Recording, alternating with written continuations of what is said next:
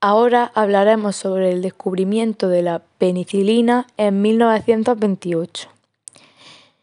En esta foto, en blanco y negro, podemos ver a un científico, posiblemente intentando descubrir los compuestos para curar enfermedades como la gripe. Eh, hablaremos sobre el descubrimiento de la penicilina y la invención de los antibióticos. El 24 de octubre de 1945, Alexander Fleming recibió el Premio Nobel de Medicina por el descubrimiento de la penicilina, un hallazgo que marcó un antes y un después en la medicina, al suponer el pistoletazo de salida para el desarrollo de los antibióticos. ¿Cómo fue el descubrimiento de la penicilina? Muy poca gente sabe que el descubrimiento de la penicilina ocurrió por casualidad. Fue un accidente afortunado. Alexander Fleming era profesor de bacteriología en el St. Mary's Hospital en Londres durante 1928. Tal vez durante ese verano el doctor Fleming tuviese especial prisa por irse de vacaciones. El caso es que se fue sin limpiar a conciencia el laboratorio. A la vuelta de unos merecidos días de descanso, Fleming empezó a limpiar las placas Petri sucias. En aquellas placas, Petri se había estado experimentando con bacterias, concretamente Staphylococcus aureus, y Fleming observó algo raro en una de ellas. Había crecimiento de moho y su alrededor un halo libre de bacterias. Aquel moho desprendía una sustancia capaz de inhibir el crecimiento bacteriano. Enseguida, Fleming aisló el hongo y probó su eficacia contra varios tipos de bacterias. Charles Tom identificó al hongo como perteneciente a la especie de Penicillium notatum y Fleming bautizó la sustancia como penicilina. En 1929, Fleming publicó sus hallazgos sobre la penicilina. A pesar de su importancia potencial de la noticia, el hallazgo pasó algo desapercibido. No fue hasta 1943 cuando la penicilina se sometió a ensayos clínicos.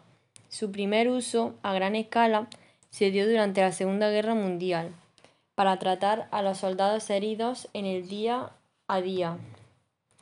No fue sino hasta 1948 que André J. Moyer, uno de los científicos responsables de este progreso, obtuvo una patente para el método de producción en masa de penicilina.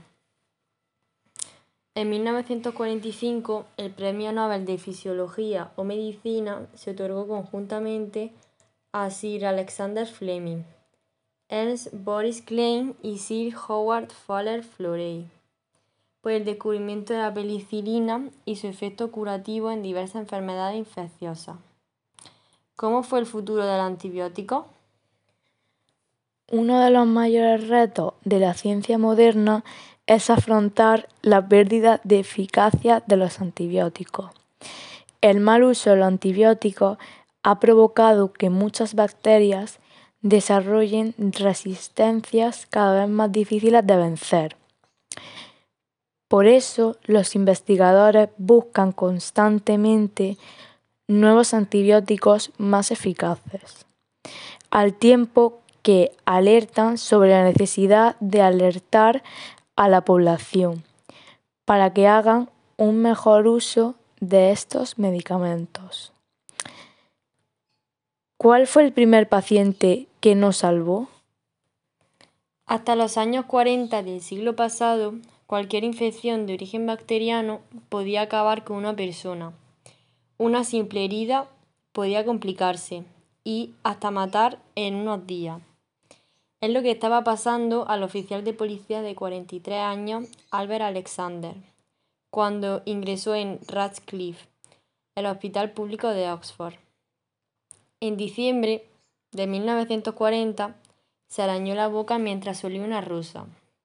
Al poco, la infección se le extendió por toda la cara, los ojos, uno de ellos tuvo que extraerlo, y la vía respiratoria, llegando así a los pulmones.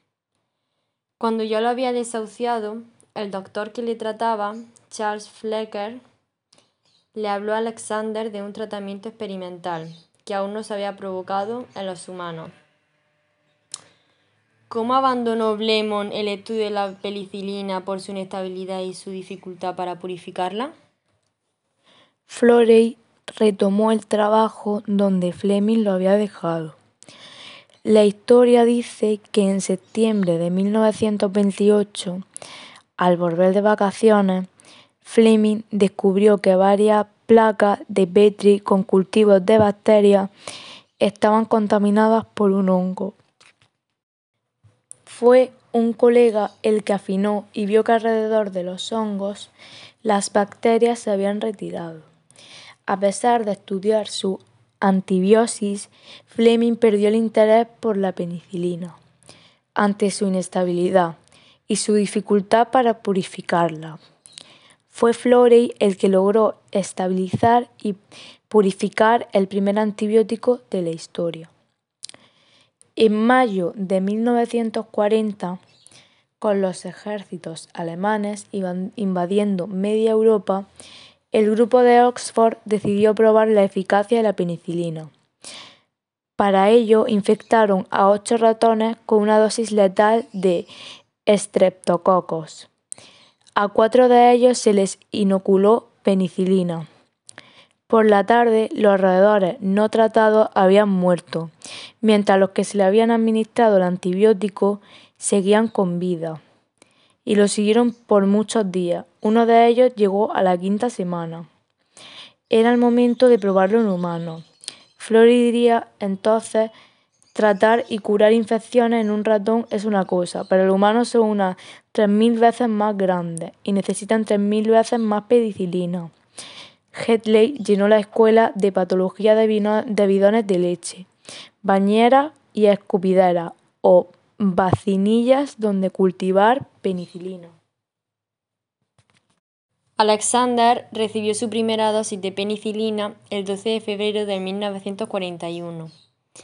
A pesar de la gravedad de su estado, el policía mejoró ya al día siguiente. El doctor Fletcher con la supervisión de Florey, siguió inyectándole otros tres días, pero al quinto ya habían acabado con toda la penicilina que habían purificado en casi un año. A pesar de lo que recurrieron a la que pudieron recuperar de la propia orina del enfermo, Alexander acabó muriendo a mediados de marzo. Estoy, convencido de que podría haber sobrevivido si hubieran tenido suficiente penicilina para seguir tratándolo, dice el doctor Eric Sí, devoto. investigador ya retirado de la misma escuela de patología de Oxford. También historiador de la medicina. Sidney Conserva una revista policial en aquellos años, en la que se desmonta que Alexander se hiciera una herida con una rosa. En ella se dice que resultó herido durante un borbandeo en Soulfato donde había sido trasladado desde Abingdon, donde trabajaba normalmente, recuerda. A pesar de la muerte de Alexander, Flore y su equipo siguieron cosechando penicilina y tratando a más enfermos. Los cinco siguientes infectados se acabaron por curarse.